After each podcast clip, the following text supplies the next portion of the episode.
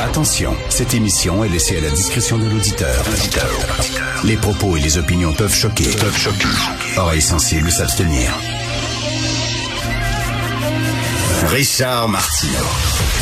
Martino. Un animateur pas comme les autres. Richard Martineau. Cube Radio. Bon mardi, merci d'écouter Cube Radio. Ah, le milieu de l'éducation. Le milieu de l'éducation. S'il y a un milieu qui est réfractaire au changement, c'est bien celui-là. Tout le temps, non, non, non. Souvenez-vous, on voulait avoir des cours d'initiation à la vie économique dans, dans les écoles, puis ça aurait été important, tu comment ça fonctionne un compte de banque, comment ça fonctionne une carte de crédit, etc. Je pense que c'est important. Euh, la dette, et tout ça, le pourcentage, les intérêts, tout ça. Euh, puis là, les syndicats avaient dit non, non, non, vous voulez transformer nos enfants en, euh, en capitalistes, ça n'a pas de bon sens, blablabla. C'était non, non, non. C'est le temps non, non, non. Les cours d'éducation à la vie sexuelle, non, non, non, ça n'a pas de bon sens, on n'est pas préparé, c'est pas vrai, etc. Bon.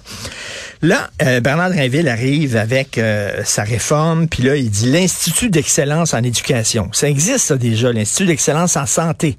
Hein? Ça, c'est l'Institut d'excellence en santé. Ben, ça regarde là, tout ce qui se passe dans le milieu de la santé, puis ça fait des, recherches pour avoir des données, pour savoir ce qui fonctionne puis ce qui ne fonctionne pas.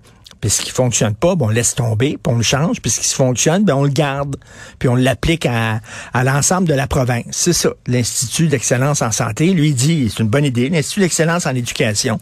On va regarder les méthodes qui fonctionnent, les méthodes qui fonctionnent pas. Puis euh, on va faire des données.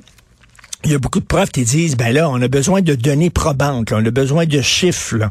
Euh, par exemple, on dit, bon, euh, les enfants maîtrisent mal le français. Qu'est-ce qu'ils maîtrisent mal? C'est quoi? C'est c'est c'est où ils, ils ont de la difficulté? là? C'est bon.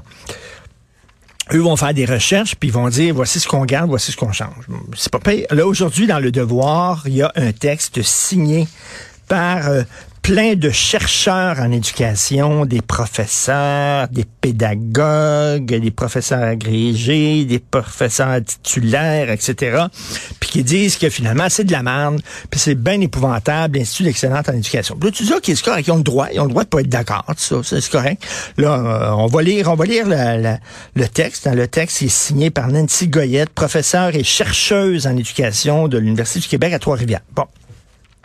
Et là, tu commences à tomber sur des phrases, là, tu dis, ah, ah, OK, là, le jupon dépasse.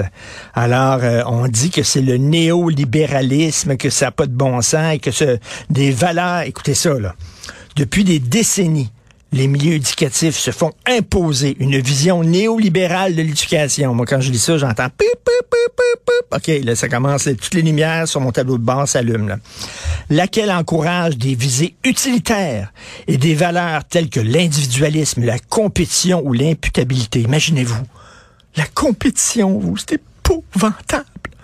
Hein, on impose la compétition à nos petits jeunes, nos petits flocons de neige tout fragiles, nos petits lapins, ça de... Puis on, on demande aux professeurs d'être imputables. Ah, ben là, c'est épouvantable de rendre des comptes des professeurs. Vous rendez-vous compte, ça n'a pas de bon sens.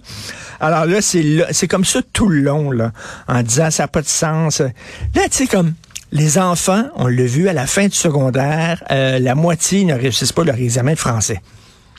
Ça se peut-tu que peut-être que la dictée, c'est une bonne idée, le par cœur, la dictée, faire des dictées régulièrement, tous les jours une dictée, puis tout ça, puis euh, tu passes ta dictée ou tu passes pas, voici les erreurs que tu as faites, puis tout ça.